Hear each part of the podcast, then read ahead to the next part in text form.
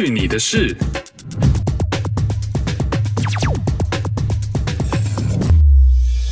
嘿呦，这里是去你的事，我是 RT，今天喝的是 Stanley Park Brewing 的 Sunsetter Peach Wheat Ale。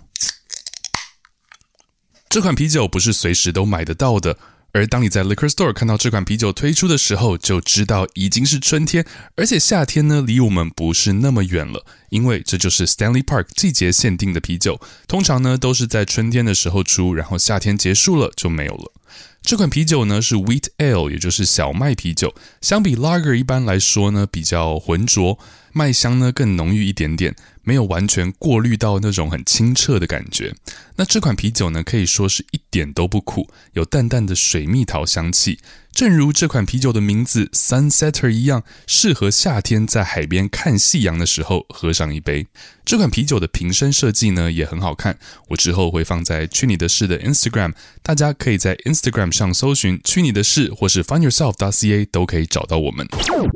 爱跟我去。首先第一件事情，我要抱怨一下我们温哥华市政府。先讲重点。温哥华最近计划要花六十四万五千加币在公园盖一个公共厕所。What the actual fuck？这可是一千四百六十五万台币来盖一间公共厕所。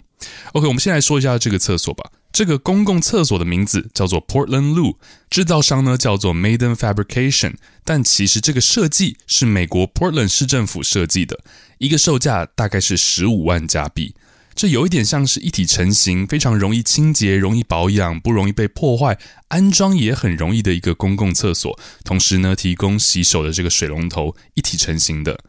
我也会把这个厕所的照片呢放在 Instagram 上面，所以快点去 Instagram 搜寻“去你的事”来看看吧。但问题就出现在这里了：为什么一个售价十五万加币的厕所，到温哥华市就变成六十四万五千了呢？市政府的解释是说要安装水管啊，然后厕所的地基要重新打造之类的。但是无论媒体或是一些纳税人协会怎么样算，都算不出来为什么要这么贵。因为 BC 省其他城市也有在不同的公园安装过一模一样的厕所，也是跟 Portland 路买的。大概花费都在二十万到二十五万左右，跟温哥华的六十四万五千都差非常非常远。六十四万可以买房子了，OK，而且可以买到很不错的公寓。尤其是温哥华的市政府一直都在靠腰说，因为疫情让他们财政很不好啊，收入大大减少啊，然后说省政府都没有给他们足够的帮助跟支持。我想说，那当然财政有问题啊，一个公园的单人厕所就要六十四万。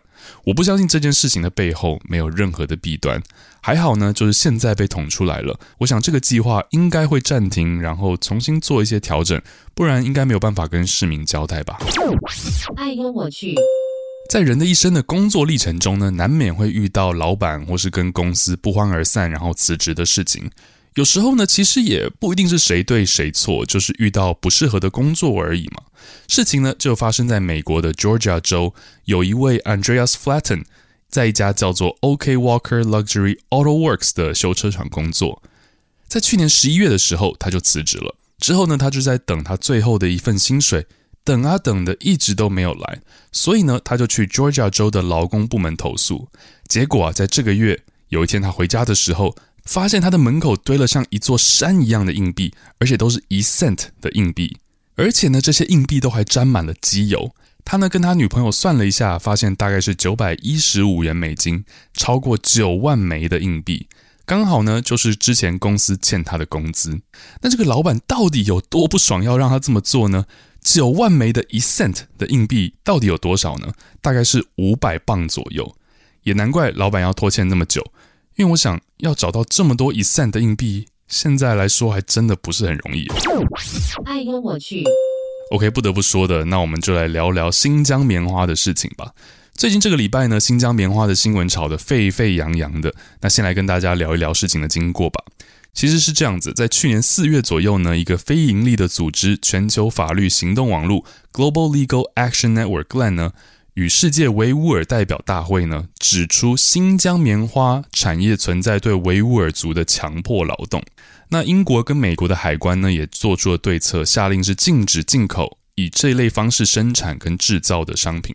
那有个非营利性的组织叫做良好棉花发展协会 （Better Cotton Initiative，BCI） 呢，就在十月的时候发了公告说，因为在新疆进行可信的调查越来越难，所以决定暂停发放 BCI 在新疆的棉花许可证。那这个良好棉花发展协会 BCI 呢，主要它的工作就是在二十一个国家地区当中推广更理想、更好的棉花种植标准，来符合全球供应链中的可持续性的发展，也就是说 sustainable 这样的一个发展。那最早发声明的品牌呢，则是 hnm 在去年十月的时候，其实就已经表态，他们未来将不再使用新疆的棉花产品，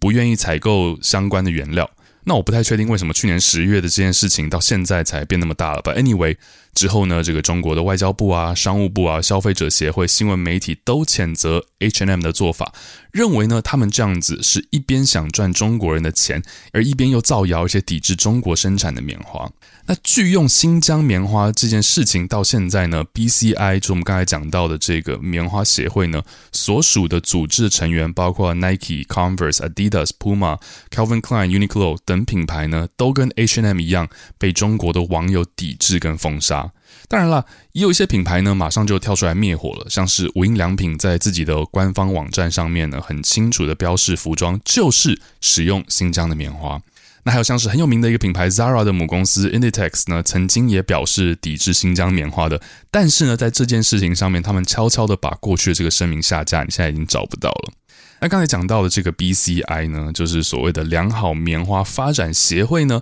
拥有超过一百六十八个品牌跟零售商。那很多网友呢认为，像无印良品这样马上就选边站的行为呢，也有点太过激进了。然后像 H&M 啊，像这个呃 Adidas 啊、Puma 呀、啊、Nike 啊这些，这样讲感觉好像也有点奇怪。但其实呢，你不出任何的声音的话，其实也不一定能够保护你的品牌。像是 Burberry 啊、IKEA，其实都是 BCI 的成员之一。那之前呢，他们都没有表态。至少在我录这个节目的时候，但是呢，同样也是遭到广大网友的这个声讨跟抵制啊。呃，其实我主要想讨论的是明星代言的这件事情，因为呢，当这个消息出来，当大家开始讨论，当舆论开始在这个发酵的时候。很多这些品牌的代言人都发了声明，跟这些品牌终止合作。有很多很多的艺人啊，像是有王一博、肖战、鹿晗、佟丽娅、杨紫、陈奕迅、欧阳娜娜、张艺兴、白敬亭、易烊千玺，还有很多很多，我就不不一一赘述了。那针对这件事情，我自己觉得啦，其实这件事情的面向很多。第一件事呢，就是所谓的新疆棉花到底有没有逼迫劳工、压迫劳工或是欺压劳工这样的事情，这其实蛮重要的。因为无论在北美的 Amazon 员工被逼到没有时间上厕所啊，很多新闻说他们要尿在瓶子里面啊，或者是东南亚的童工的问题啊，我们都是当然希望全世界的劳工都要有公平、有人权的这个待遇。那劳工问题呢，绝对不会是只有中国有，但到底新疆棉花这件事情是如何的，我目前是不知道实情啊。那像是 Nike 这样的品牌，其实自己过去有很多新闻说他们压榨工厂的劳工啊，说他们是 sweatshop 啊，血汗工厂，所以其实也没有什么资格说别人了。But anyway, fine，我们现在暂时呢，就假设新疆的劳工没有啊，没有像这些协会或是媒体说的这样压榨劳工，我们就假设他现在没有。OK，那在这个时候呢，有外国品牌对于这样子的一些指控，那这些明星代言人为了表示爱国，跟这些品牌终止合作。我觉得是一件很 OK、很正常的事情，就表示这个明星宁愿不赚钱，也不要跟这样的品牌合作。但很明显，现在并不只是这样，有更多的原因是因为广大的网民会对这些艺人做出非常恶意的攻击。如果呢，他不在第一时间的去表态，不在第一时间来发声明，会有很多恶意的攻击，而且变得说呢，你在这个时候不能有任何其他的意见、想法或者是声音。那想象一下，如果在现在有任何一个艺人在这个时候说：“我觉得我们应该要先搞清楚，到底新疆棉花的这些工人有没有真的遇到人权问题。”如果他只是这样说的话，他会被干到死。现在中国的娱乐圈是不允许有任何一点不同的声音的，无论是现在这个事情，或是以往的都是 Gabbana 的事情，或者是以往一直以来两岸的这个问题，其实都不允许有任何不同的声音的。比方说吧。中国新说唱的冠军杨和苏呢，他在对于这件事情上面发了一条微博说，被提醒了下次演出的时候不能穿 Nike 或是 Adidas，我觉得有点离谱。我们可以不支持，将来也不买，但之前我拿自己赚的钱买的鞋，咋就不能穿了呢？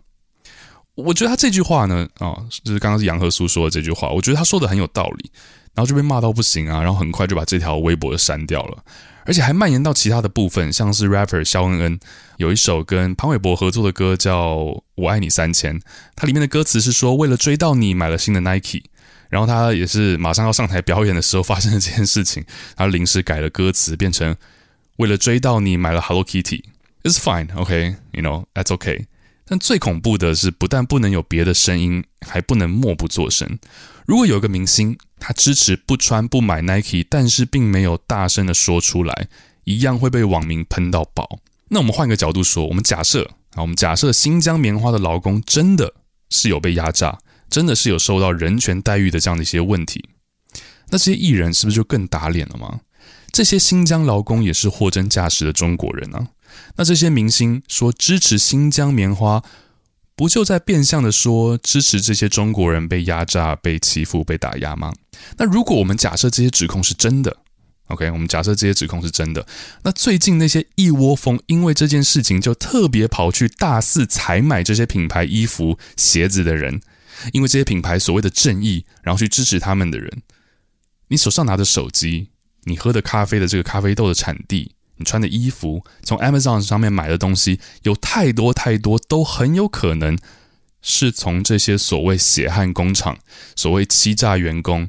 员工可能一天赚一块钱、两块钱美金这样的一些工厂出来的。难道你真的会因为人权问题都拒绝用这些品牌的产品吗？其实 H&M 的衣服我本来就不买，因为品质真的很一般。那但是我平常呢，最常穿的一双鞋就是 Converse 的。那说真的，我不会因为这样的事情去换一双鞋。Nike、Adidas，如果有喜欢的、有适合的，我还是会买；如果不喜欢，我就不会买。